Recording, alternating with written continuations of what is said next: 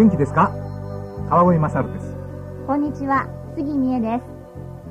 聖書を学ぼう。この番組は光とともにでおなじみの川越さんと私で皆さんとご一緒に聖書の世界を覗いてみたいと思います。テキストに無料の聖書講座を使いますので、この機会にぜひあなたも始めてみてはいかがでしょうか。全24課で聖書をわかりやすく解説しています。この番組では1課分を2回に分けて進めていきますので、1課分ご一緒に学ばれましたら、聖書通信講座係まで答案用紙をお送りください。次の課をお送りします。また聖書講座は AWR のホームページ上でも同時進行で学べます。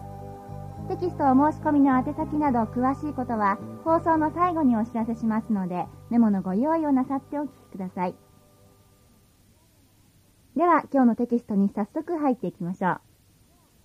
今日は聖書講座テキストの第2部第11課安息日前半です。それではいつものように聖書、テキストの準備をよろしいでしょうか。日本聖書協会発行の聖書には、口語訳聖書と新共同訳の聖書がありますが、どちらをお使いくださっても結構です。さて、11課に入りますけれども、今日は安息日ですね。えーこの安息日につきましては、第1部の第5課ですね。5課ですねはい。あの、10回のところでも学びましたが、また大切なところですので、今日も深く学んでいきましょう。まず最初に2ページのところをお開きください。えーそこには世界が作られた時神様が創造の時に定められそして今まで続いている残っている2つの制度があると書いてありますけれどもえー最初のものは、これは、えー人間が結婚をするというですね、結婚の制度ですね。はいそしてもう一つが1週間が7日であるというその週の制度ですねでその中に特別な日としてですねこの安息日が設けられているんですがこれなんで特別な日なんでしょうね？ではね、もう早速聖書を開いてみましょうか。はいえー今日は創世記の第2章、1節から3節です。旧約聖書の2ページです。新共同訳の方も2ページです。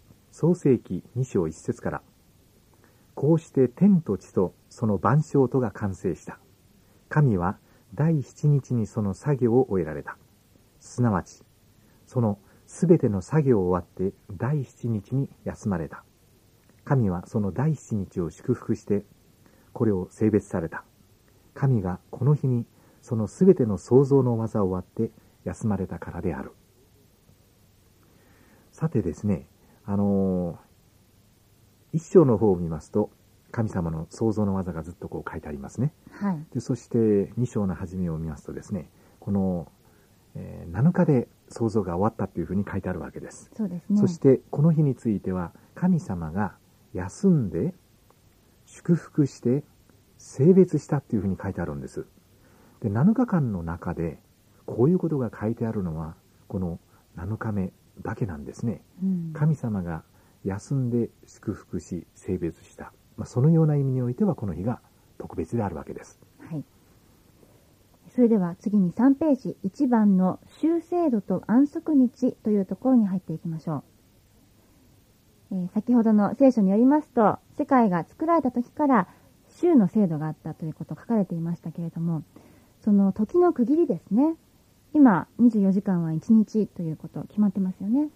で、1週間があり、1月があり、1年があるわけなんですが、その時の区切りというのは大抵は天体の動きをもとにして定められているんですよね。まあ、例えば1日は地球の自転、はい。え1年は地球の太陽の周りを回るという公点ですねですね。うん。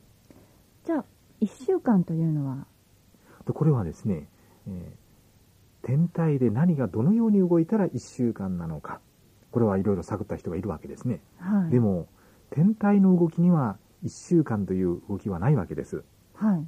でもこのね、え1週間7日というのは、これはかなり昔から使われていることなんです。うん。でそれでその学者がいろいろ調べるとですね、これは聖書にあると。はい。それもね、もう昔も昔、大昔から、この天地創造の時に起源があるということがですね、分かったわけですね。うん。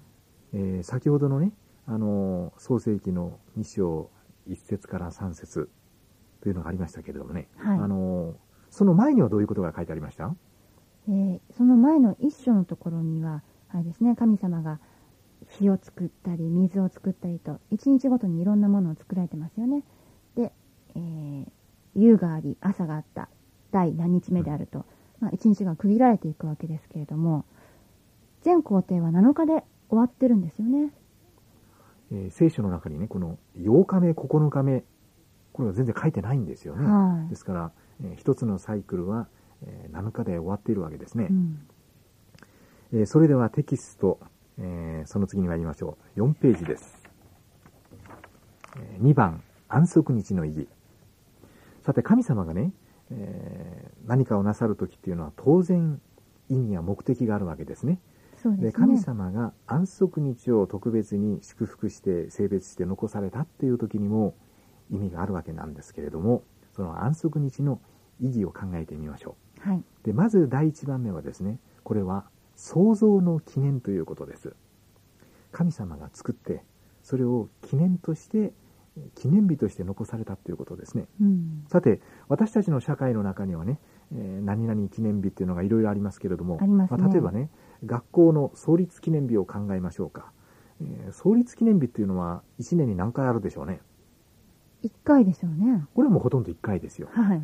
えー会社であったら創立記念日何月何日っていうふうにですね、まあ、大体記念日っていうのは、え1年の中で1回あるものなんです。さて神様がね世界を作られたその創造の記念日を1年に1日だけにすると1回だけにするとこれは少ないとお考えになったのだと思います。はい。一月に1回でも少ないというふうにお考えになったんでしょうね。それでね1週間の中の1日。最後の日7日目。これが、えー創造の記念日として残されたわけですね。うん、そうかもしれませんね。では、神様が安息日について、こんなことを書かれています。聖書を開いてみましょう。旧約聖書、出エジプト記20章の8節です。口語訳聖書は102ページです新共同訳の方は126ページです。では、出エジプト記20章の8節新共同訳でお読みします。安息日を心に留め、これを性別せよ。短いですけれども、その、世界が作られた記念日である安息日を心に留める。そして性別せよというふうにも書いてありますね。性別するっていうのはどのような意味でしょうね？これは、えー聖なることのために特別に分けるということですよね。あのあれですね、えー安息日というのはこれは日ですよね？はい。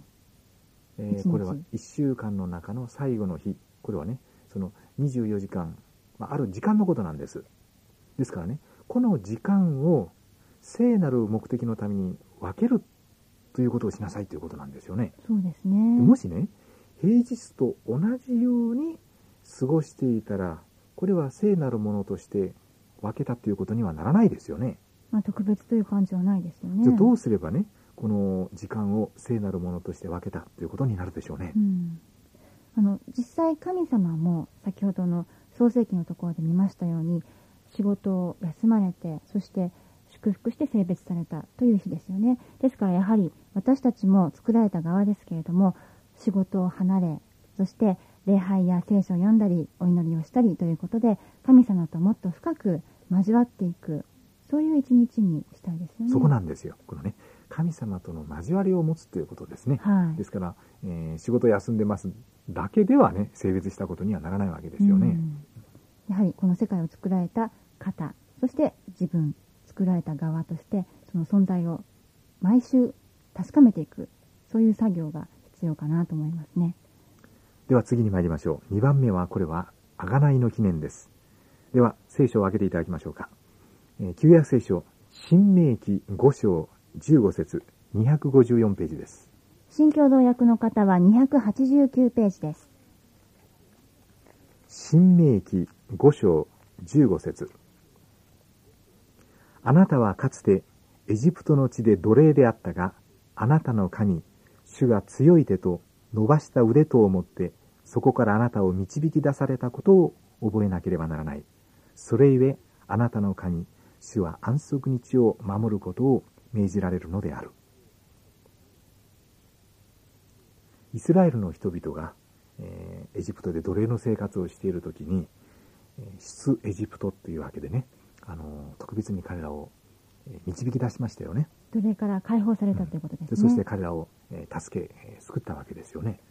でその神様がですねそのそこからあなたを導き出されたことを覚えなければならないとあ自分たちはかって奴隷の地であったんだけれどもあの時に救われたんだそれを覚えなさいとそれゆえあなたの神主は安息日を守ることを命じられるのであるつまりね、うん、自分たちはあの苦しみにあったんだけれども神様によって、えー、贖い出された救われた助けられたと。それを覚えて安息日を守りなさいと言われるわけですから、はい、安息日はこれは贖いの記念でもあります。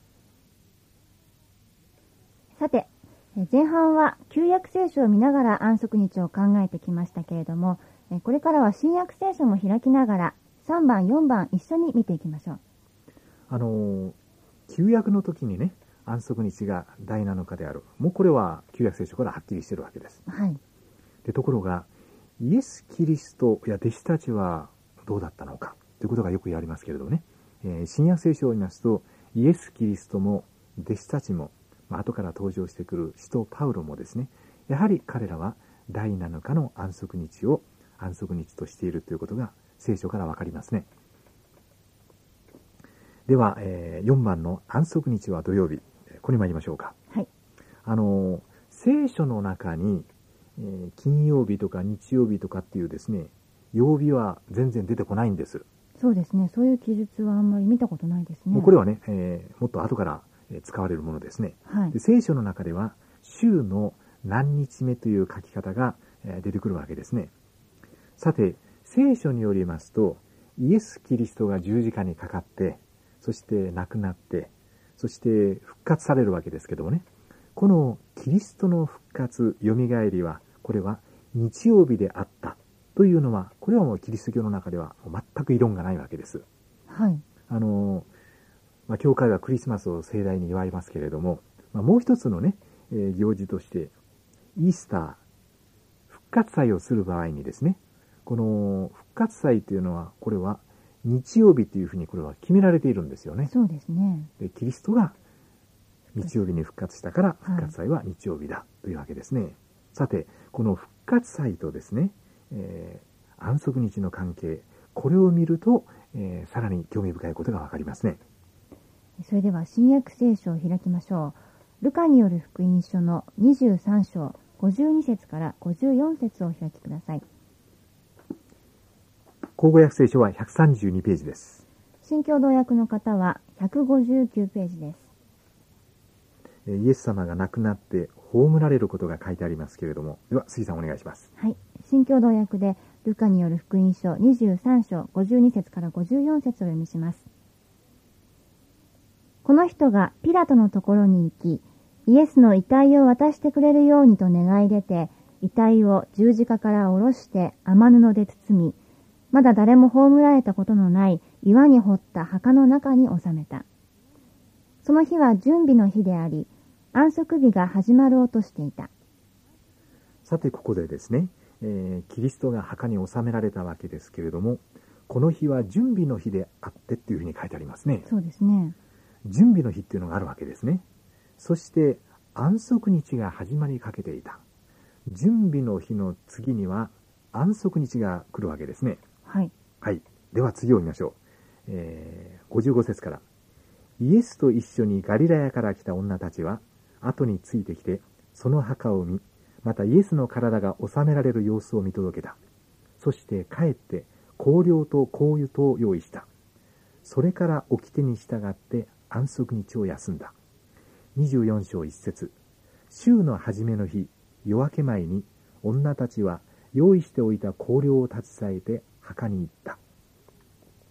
さてね、えー、女の人がイエス様の体に香油を塗ろうと思ってですね、墓に行ったわけです。